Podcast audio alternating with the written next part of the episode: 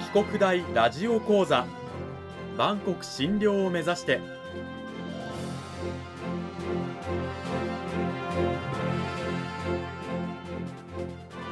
番組タイトルにある万国診療とは世界の架け橋を意味する言葉です。この番組はアジアの十字路に位置するここ沖縄にある沖縄国際大学で日々どのような研究や教育が行われているのかを発信していく番組です。案内人はラジオ沖縄アナウンサー小橋川響が務めます。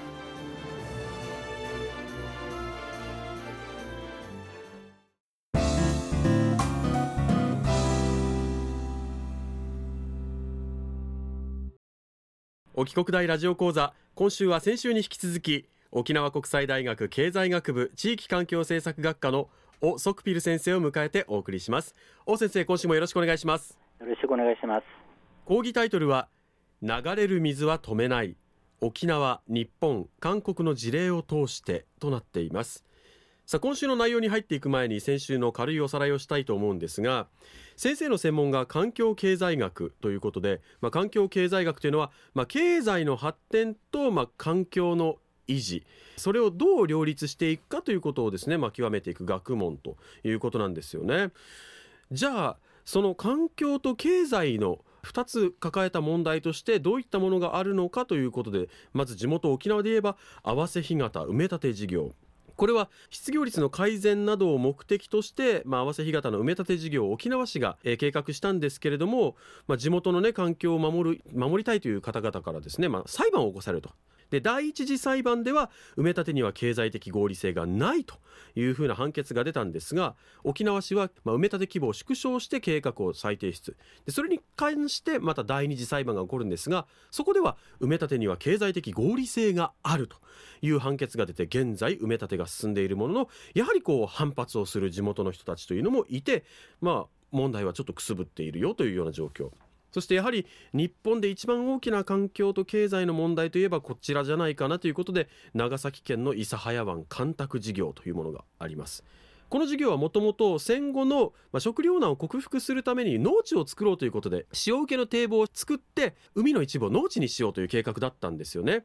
で粛々と進めていく中でやはりこう漁業者は反発をするわけですよね、えー、魚が減るんじゃないかという不安があって。でずっと漁業者側はこの門を開けなさいと。でちゃんと海を元に戻しなさいと。で農業を始めた側はいやいや今更開けられても困るよと。いうようなことで裁判がまずっと続いているという状況でね。最初は国が公共事業で始めたものがいつの間にか漁業者と農業者営農者という地元の対立に今なってしまっているということで国の、まあ、公共事業にね地元が翻弄されている。未だ解決できていない問題というそういうお話を先週はしていただきましたが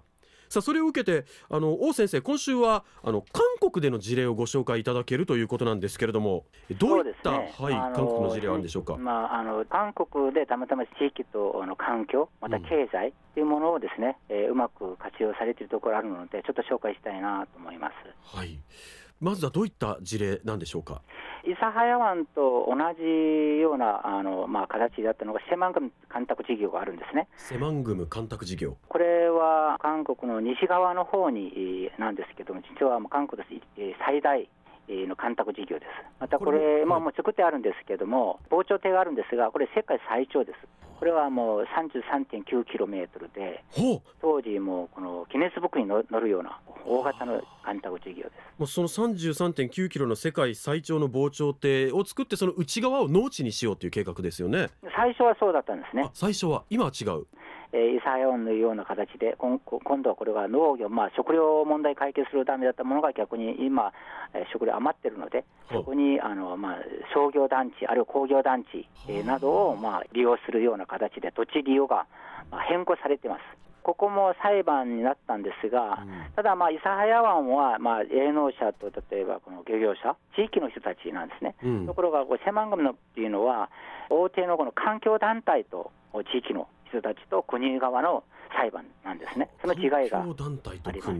え。結局裁判というのはどうなったんでしょうか？裁判は結局、建国側、つまり埋め立て反対した側が負けてます。なるほどこの裁判に敗れたということでこの、まあ、工事が進むということについて地元の人たちはどういうふうに思ってるんでしょうか？この狭ン事業っていうのは、世論調査をしてみると、地元の人は約8割以上が賛成しています。あ賛成なんですか？そうなんです。とところが、この全国の世論調査をしてみると、6割が反対していて、はあ地域でのこの経済に対する願望とか、それがいかにこの、まあ、全国の世論と違うかということが、ここで見えてきますね。やはり地元の人はその経済発展を期待しているとそうなんですね、工業団地とかいろいろ入ってくると、仕事も増えるだろうし、地域の経済活性化につながるということで、賛成してるんですね。これは一応環境と経済の両立を今後進めていくというような流れになってるわけですよね。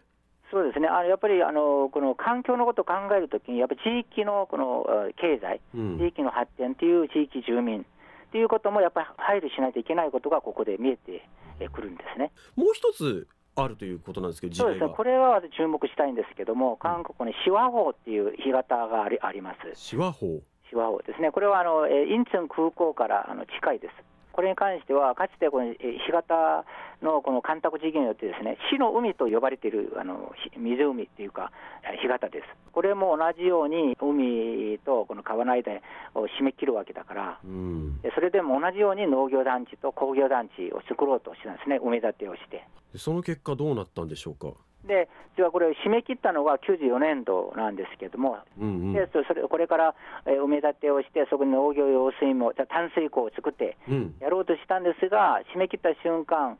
いわゆるまあ水質汚染を示す指標があるんですけども、はい。いわゆる COD とうん。いうものが一気に上がり始めて、つまり生物が住めない状況、それでもうあの数十万のこの魚が死んでしまってて、腐ってしまって、周りにかなりの汚水が発生した事件が起こりました。こうなるとやっぱ開けた方がいいんじゃないかみたいな世論が高まってくるんですか？そうなんですね、地域住民からこれはもう淡水工事は維持できないと。うん。だから国側はかなりのお金かけて水質汚染対策を取ったんですけど、なかなか改善されないもんだから、それで結局97年度、開門をまあ1日2回ぐらいうん。やったら、かなりあの改善されました。水質が。えう。んそれを見て、結局もうこの国側は、もともとあったあの、まあ、埋め立て事業を諦めざるを得ない状況で、まあ、常時開門っていうんですけども、はいはいもう開門を決定しました、あの2000年度。その後どうなったんですか？これはまあ淡水湖を放棄するということは、もめ立て自自体をあの諦めるんですが、うん実はここはあの全国でえー有数なこの干満差が大きいところです。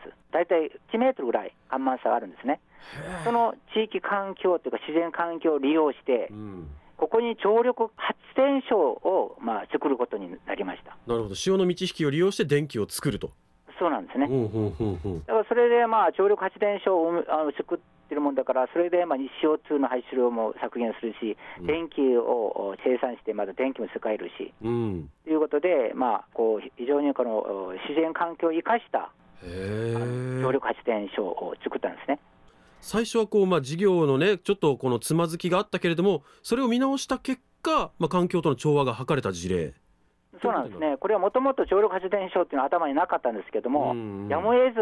開門して、うん。それをまあ利用する形にしたら、このような発電所が生まれてきて、そこはまた公園化されてて、結構観光客も多いんです。へえ。なるほど。うまくこう知恵を絞ってどうやって環境と経済を両立していくかっていうことの一つの成功事例として手話法は世界的にも珍しい事例として見られるということなんでしょうか？そうですね、私があのこの流れる水は止めないっていうことなんですけども、うん。自然に合うような形での産業、地域、経済っていうものをやっぱり我々考えないといけない、例えば私は沖縄の合わせ干潟も、うん。そこにその地域のこの生態系を利用した新たなビジネスができなかったんだろうかっていうね、箱物を作ればすぐ観光客増えてって、経済発展するっていう発想じゃなくて、うん。そういうものをもうちょっと悩んで、ある面では、この新しいものをえー作り出せたんじゃないかなっていう気がします、私個人的にこれを見ると。うん、あの実際にこうね合わせ干潟なんかもありますけれどもこの沖縄のこの、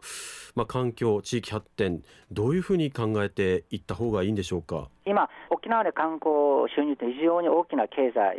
の柱になってるんですけども、うん沖縄に来る観光客に例えば沖縄・那覇にくっつく前にアンケート調査してみたら、沖縄に行く、期待したいものは、やっぱり美しい海と、この沖縄らしい風景がダントツ1位です。うん、また、帰る人にアンケート調査した、これ、県が調査したものなんですけども、どこに一番満足してるかということで見ると、やっぱりあの沖縄のあの美しい海と沖縄らしい風景、これ、ダントツに高いんです。そうすると、観光客を入れるっていうのは、やっぱりそこは、その人たちが望むところ何なのかということを考えれば、やっぱ沖縄の自然環境がいかに大事かということ、環境を見えるような形でビジネス化するということを、やっぱりもっと工夫すれば、もっといい形であの地域と環境と付き合えて、経済と付き合っていけるんじゃないかと思います。はい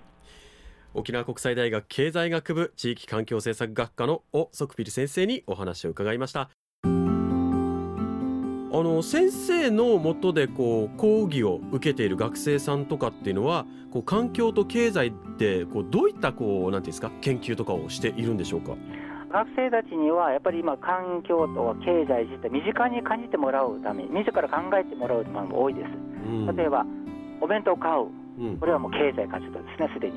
はい、そこで物を食べてまた残るものはゴミつまりだから結局経済活動から環境問題が起こるわけだからその原因である経済学も勉強しながら環境的にどう扱うべきかということを自ら考えてもらっててそれをまたあの現代社会で新たな経済学として考えてもらうというのが目的なんですね、私が狙っているのは授業で。実際にこう現地に足を運んだりとかってこともあるんでしょうか？テキストもあるんですけれども自らやっぱりそこに運んでもらっててまた課題を出したりして、うん、えーと、地域の人に聞いてもらう。あるいは行政の市,、まあ、市役所に行ってもらう。自分が写真も撮ってみる。自分がもし市長だったらどういうような対策をしてもらったのが良かったのかっていうものも自らみんな運んでもらって、えー、それもまあ課題としてレポートで出してもらったりしてます。うん。まあ、いつかねこの社会に出た中でもしかしたらこう市長とかねどっか偉い人になって環境とかを考えていかなきゃいけない立場になることもあるでしょうしそういった意味でぜひねあの環境と経済というものについて考えてみたいという方は沖縄国際大学経済学部地域環境政策学科のオ・ソクピル先生に訓導を受けて、まあ、研究室のドアを叩いてみてください。2週にわたって王先生どうもありがとうございました。はいどうもありがとうございます。